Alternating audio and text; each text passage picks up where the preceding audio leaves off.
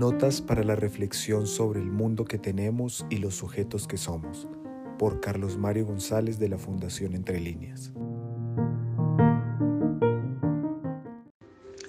Entonces, Schopenhauer va a hacer un giro frente a lo que venía realizando Kant.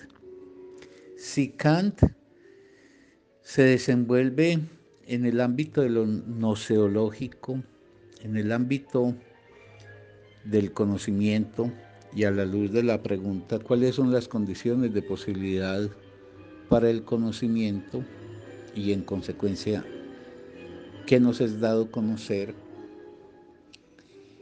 Schopenhauer más bien se desenvolverá en el dominio de lo ontológico, es decir, del orden del ser.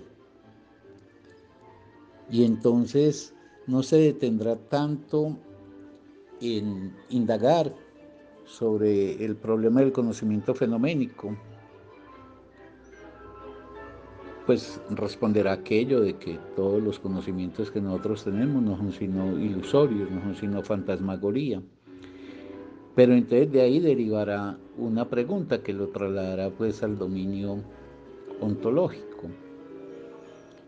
Entonces nosotros quiénes somos? Si el mundo no es sino eso, que es pura ilusión, nosotros quiénes somos? Y entonces se responderán que nosotros también somos pura ilusión. Y nosotros, igual que todas las otras formas que podemos representarnos, estamos siendo mera expresión de algo externo a nosotros, de algo trascendente a nosotros.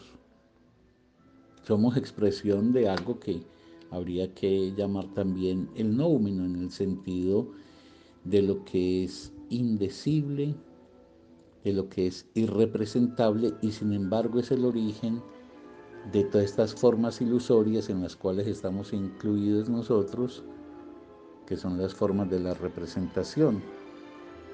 No somos pues sino una representación más del nuómeno, un puro pretexto para que el nuómeno haga expresión. El, el eh, es una especie de esencia que se desenvuelve produciendo representaciones, disolviendo representaciones. Las representaciones entonces no son en sí mismas el valor superior, sino que el valor superior es esa forma informe, lo dije como una contradicción, pero para enfatizar el carácter informe del ámbito nouménico es la esencia del mundo.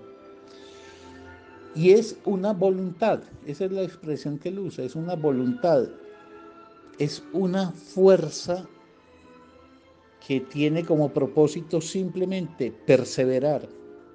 Es una fuerza que está regida por la voluntad de ser. Es informe, es insaciable, es incansable.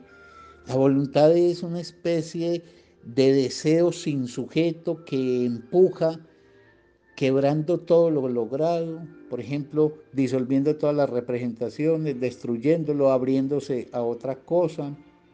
Y en ese sentido Schopenhauer pues advierte que no hay ningún bien, ninguna razón, ninguna armonía, ninguna belleza, ningún Dios, ningún orden que esté rigiendo eh, la presencia nuestra en el mundo o la existencia de las cosas de las cuales podemos forjarnos una representación.